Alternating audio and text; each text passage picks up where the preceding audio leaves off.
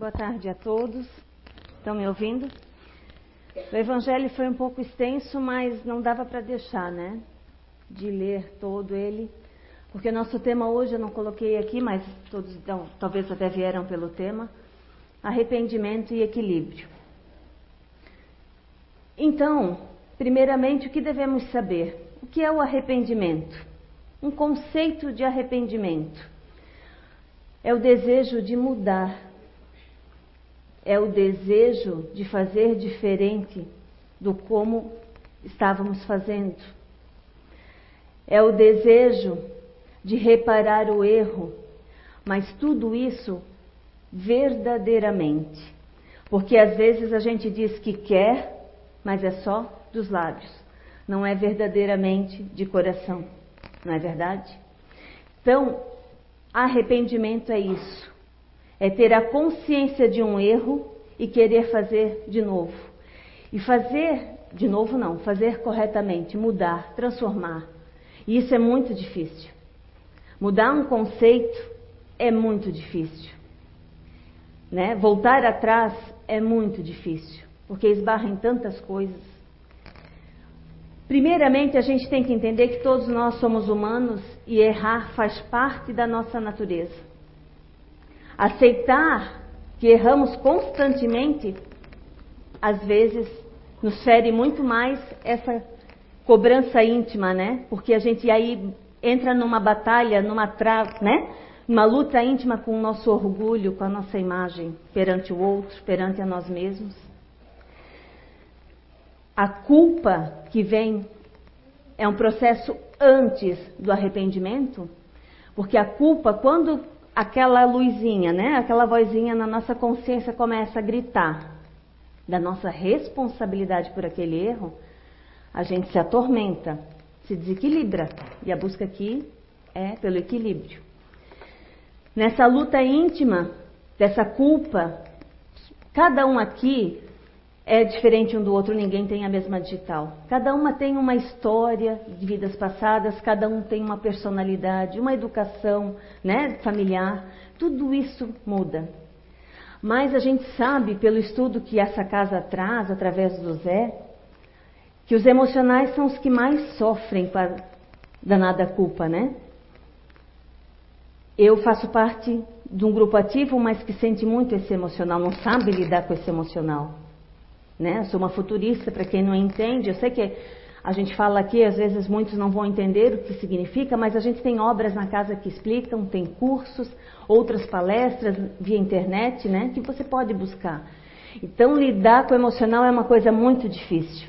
Lidar com a imagem é muito difícil, com o erro, então, por ser ativa, não admitir que errou é mais ainda difícil. E a culpa, então, é esse grito da alma nos alertando da nossa responsabilidade por esse erro. E que é preciso fazer diferente. E é preciso a gente entender de uma vez por todas que aceitar que erra, aceitar que errar é humano. Faz parte da nossa natureza. Mas fica uma luta, né, em querer ser perfeito quando ainda não somos. Ainda está muito longe a nossa caminhada para isso. E o arrependimento, ele é algo que deve ser benéfico a você e a outrem, né? Como eu vou reparar um erro? Tem uma frase que eu peguei da internet, eu só não vou saber agora dizer para vocês a quem é a responsabilidade dessa frase, porque eu não tomei nota. Foi agora há pouco ali na sala de estudos mesmo. Que Deus dê serenidade para aceitar as coisas que posso mudar. Serenidade, tranquilidade, né? Me dê calma para mudar, aceitar as coisas que não posso mudar. Coragem para aceitar as que posso mudar. Acho que eu estou errando, gente. Espera lá. Deus dê serenidade para aceitar as coisas que posso mudar. Coragem para aceitar as que eu não posso. E sabedoria para distinguir entre elas. Porque há erros que a gente não pode mais voltar atrás, não é verdade? Por exemplo, se eu mato alguém, eu não tenho mais como, né? Existe aquela outra frase também que há três coisas que não voltam atrás, que é a palavra dita, a flecha lançada e a oportunidade perdida. A palavra dita, o que eu disse, eu não volto atrás. Eu disse. A flecha lançada, se é uma agressão, um tapa, uma facada, também não volto atrás. Aconteceu, foi um fato. Se transformou num fato. A oportunidade perdida também não volta atrás. Mas há coisas que a gente pode não voltar atrás, né? Como diz aqui também essa frase. Mas a gente pode fazer um novo fim. A gente pode pedir perdão, né? Até mesmo para um desencarnado. Se eu matei alguém, por exemplo, eu posso, não posso? Fazer oração por aquele, pedir perdão, né? Tudo vai do nosso nível de consciência sobre isso, sobre cada erro. Então, e há coisas que realmente não dá para voltar atrás. E hoje o nosso tema ali do Evangelho falava muito da indulgência, né? Se eu, se eu tenho o direito de errar, o meu irmão, o meu semelhante tem também o direito de errar. E a gente deve ser indulgente para com ele. O irmão Roger, que é o trabalhador da nossa casa, ele disse uma frase numa psicofonia que eu não esqueço e que eu quero tê-la comigo para sempre, para nos meus momentos de desequilíbrio, principalmente da minha falta de indulgência para com o meu próximo, eu possa levar isso adiante.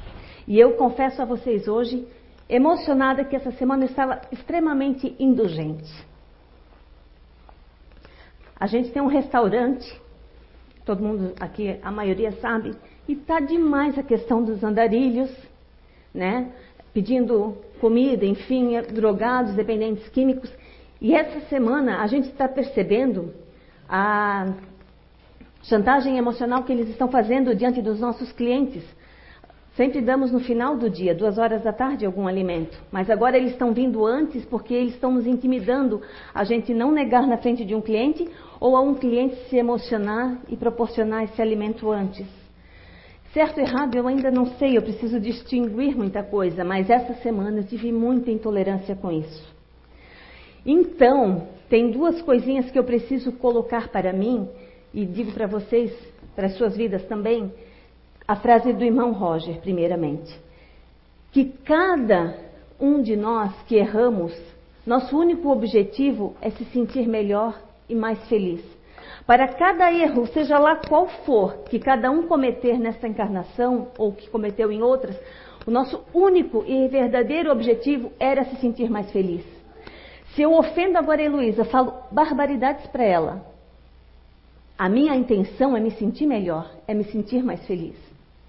Se eu vou lá na casa da Heloísa e assalto a casa dela, retiro o que é de pertences dela, é porque eu penso que aquilo vai me trazer um sentimento de felicidade mais feliz eu ter aquilo.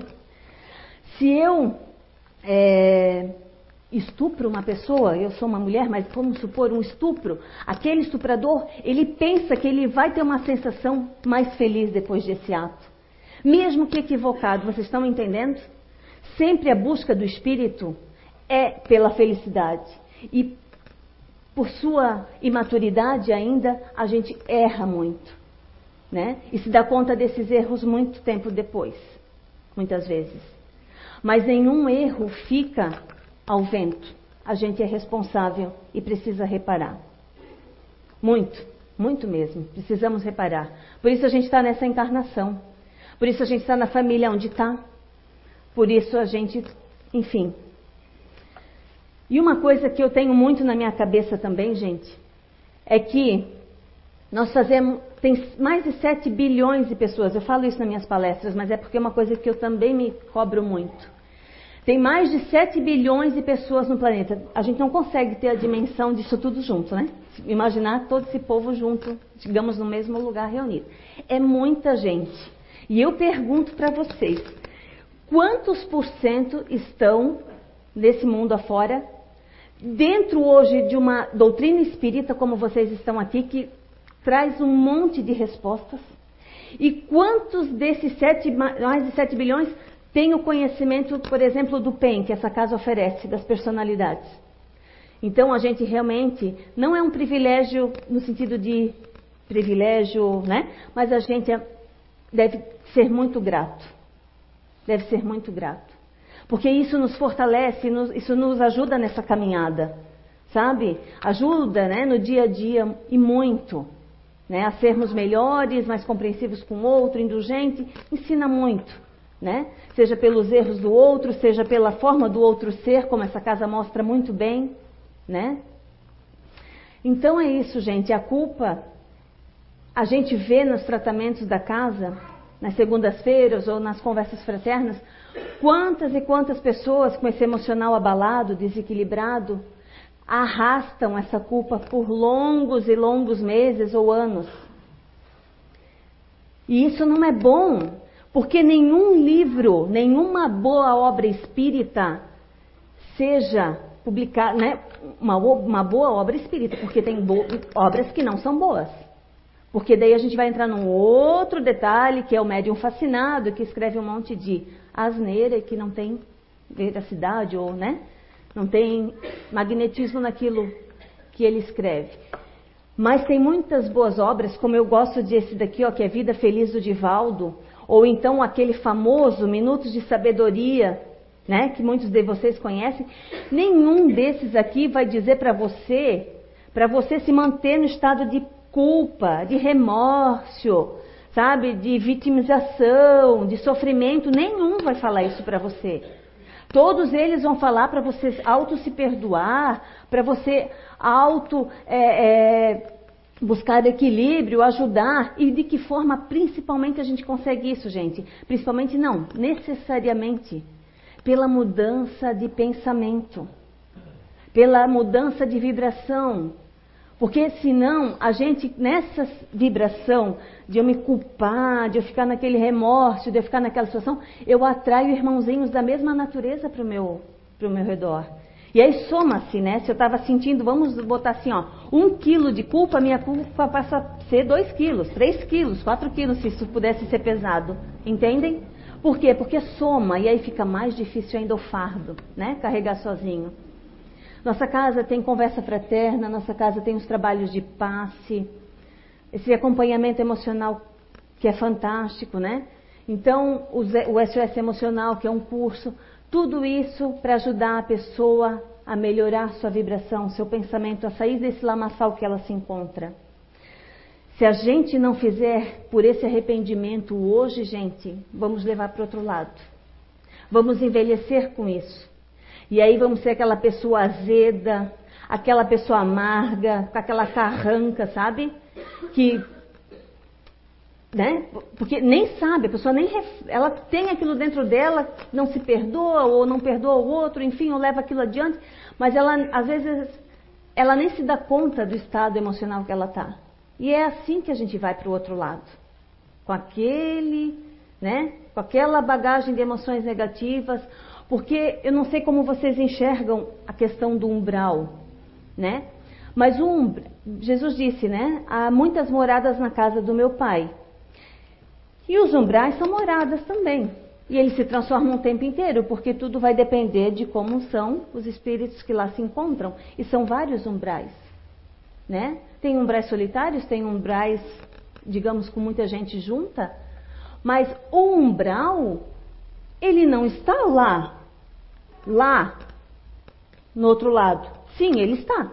Mas hoje nós encarnados também podemos estar no umbral. Essa semana, com a minha indulgência, eu estava vivendo no umbral da intolerância. Vocês conseguem entender? É a minha emoção que determina. Então, se eu estava naquele estado emocional, eu vivia no umbral íntimo, numa, sabe, numa perturbação íntima. Se eu desencarnasse naquele momento, talvez era para naquele estado que eu fosse me encontrar numa região daquelas. Sabe? Vocês conseguem entender? Então vamos saber trabalhar nossas emoções. Vamos nos dar o, o auto-perdão que a gente tanto precisa, perdoar o próximo. Se a gente quer o perdão de Deus, também devemos aceitar o perdão do nosso irmão, né? Como dizia o Evangelho, né? E deixa eu só ver aqui, fugiu agora. A batalha é grande, gente, com o nosso orgulho. Esse é o maior desafio. Nessa busca do equilíbrio que eu estava falando, com boas leituras, com oração, estudando a doutrina, vindo fazer as conversas, porque uma coisa aconteceu na minha vida uma vez, de um erro, em que eu só me libertei quando eu confessei esse erro.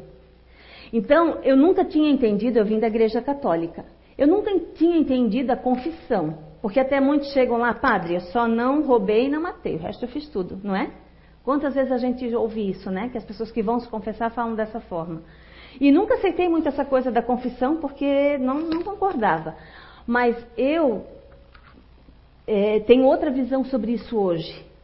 Que não é a confissão né, do pecador, do, do, de rezar lá tantas Ave Marias. Eu não estou falando mal da Igreja Católica, tá? Como já fui acusada uma vez, não é isso. Mas é o ritual é esse, não é? Não estou errada, né? É assim que acontece. Mas eu estou falando, quando você vem numa conversa fraterna, que seja aqui na CIU, onde for, ou com o próprio parente, amigo, que você tenha confiança de se desabafar. Quando você põe aquilo para fora, é um é uma maravilha, né? Um peso que cai assim, fica mais leve, porque você dá um, está lutando contra a tua imagem diante do outro, você está lutando contra o teu orgulho ali naquela hora. Isso te dá um alívio demais, ser verdadeiro numa conversa, se expor e falar. Então, a confissão da Igreja Católica, o que é trazida para uma conversa fraterna na, né, na casa espírita, ela é muito benéfica. Muito benéfica. Então, as maneiras de buscar esse equilíbrio são inúmeras, né? Mas, uma das maneiras que eu quero, até por conta do vídeo que eu vou falar hoje ali, é uma vez, eu, tudo isso é o sabor das minhas emoções, né? Ou seja, não é exatamente a frase, mas foi mais ou menos assim. Numa palestra, alguém perguntou para o Divaldo, que é um palestrante, né, espírita famoso, renomado, Divaldo, como eu faço para me sentir menos solitário? Aí a resposta do Divaldo foi, foi assim, ó, troca a letra T pela D. Seja solidário. E não é uma verdade? Hein? Tantas pessoas sozinhas, sentindo falta de alguma coisa que não sabe o que, né? E às vezes a resposta está aqui, ó, seja solidário, vá trabalhar no voluntariado, vai aprender muito, vai ter novos conceitos sobre muita coisa, né? Agora um voluntário de uma entidade, não sei, às vezes você pode ser voluntário na rua, né? De ajudar alguém atravessar uma rua, por exemplo, uma criança, um idoso, enfim, tantas formas de ser solidário. Porque quem busca por isso aqui não vai se sentir só, vai ocupar seu tempo, sua mente, seu coração. Eu achei muito fantástico isso. Seja solidário. E aí a gente vai olhar para os que estão em condições às vezes menos felizes do que nós. Como também vai mostrar no vídeo ali. Vou passar um vídeo que eu já queria ter passado na última palestra, mas eu acho que ele cabe bem nessa também. Ali fala sobre o auto-perdão, sobre mudança de conceito, sobre o voluntariado mesmo, né, sobre o local. Então, é uma forma também de você buscar esse equilíbrio, sabe? Esse arrepender. Porque eu não sou muito de ler romance. Aliás, eu não leio romance. Mas assim, por exemplo, quantas obras quem lê aqui, por exemplo, mulheres que cometeram um aborto, de repente vem em outra vida sendo professora, né? Eh, né? Ou até naquela própria encarnação, é isso que eu também quero buscar aqui hoje. A gente não precisa uma nova encarnação para reparar algum erro, a gente pode ser nessa, deve ser nessa. Porque o nosso fim dessa vida tem que ser melhor, a gente tem que vibrar melhor no lado, né, na nossa partida. Né? A gente deve ser um velhinho desdentado que seja, mas assim, com aquele sorriso frouxo que eu gosto de ver. Porque não tem amarra no peito, não tem nada que, que te aprisione, sabe, a um erro que está mal resolvido. Então é isso. E esse vídeo eu quero pedir para o Lothar pôr primeiro, eu não sei se está ligado ali, depois a gente complementa ele. Quando um cara perguntou numa palestra para mim, eu falando sobre alegria, sobre o bom humor. Você é sempre uma pessoa alegre, Eduardo? Eu disse, claro que não. Eu sou uma pessoa igual a você. Então, às vezes, você fica para baixo, Eduardo? Fico. Você poderia me dizer o que, que você faz quando você fica para baixo? Posso sim. Eu, Eduardo, quando estou para baixo, eu dou uma chegadinha lá na casa do excepcional Santa Rita de Cássia. Lá eu vou encontrar esse menino que está aqui embaixo. Ele tem 22 anos de idade. Ele foi abandonado de madrugada na porta do Fórum de Ijuí, uma cidade que fica a 500 quilômetros de Porto Alegre, e nós nunca achamos seus pais. Esse menino não tem as pernas, não fala, usa sonda. Esse menino só mexe braços com a ajuda de fisioterapeutas. Esse menino só vê o sol 15 minutos por dia, quando algumas das outras funcionárias do Santa Rita, das poucas, levam ele lá para fora. Nas outras 23 horas e 45 minutos do dia, ele fica deitado na mesma posição, até que alguém se lembre de lá e virar ele. Eu digo para vocês que toda vez que eu saio de Santa Rita de Cássia, eu saio pensando a mesma coisa. Às vezes eu sou um idiota. Porque às vezes me desmotivo por coisas tão pequenas, tão banais, tão insignificantes, que às vezes me desmotivava por coisas que não vou me lembrar daqui a uma semana, quando na vida sim, na vida tem problemas graves, de quase impossível solução. Talvez eu esteja errado, eu acho que eu não estou.